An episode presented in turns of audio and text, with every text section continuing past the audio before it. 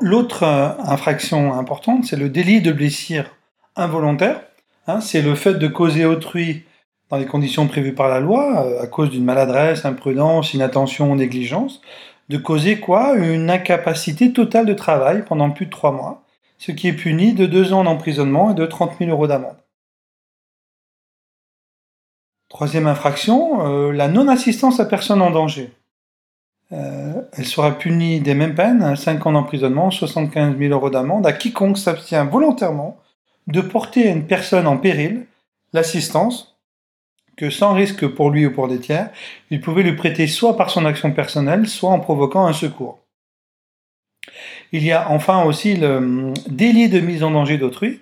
C'est le fait d'exposer directement autrui, donc une personne tierce, à un risque immédiat de mort ou de blessure, de nature à entraîner une mutilation ou une infirmité permanente, par la violation manifestement délibérée d'une obligation particulière de sécurité ou de prudence.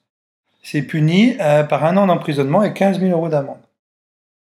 Pour la responsabilité de l'élève infirmier, euh, relevons certaines études de cas. Le 15 mars 2008, Madame Daniel entre dans l'unité d'entrinologie en provenance de son domicile.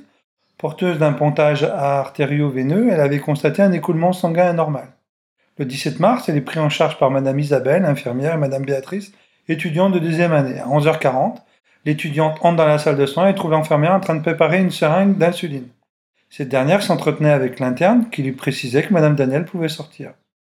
L'étudiante se rend alors dans la chambre de Madame Daniel et lui administre le contenu de la seringue. À 12h20, elle réclame son injection.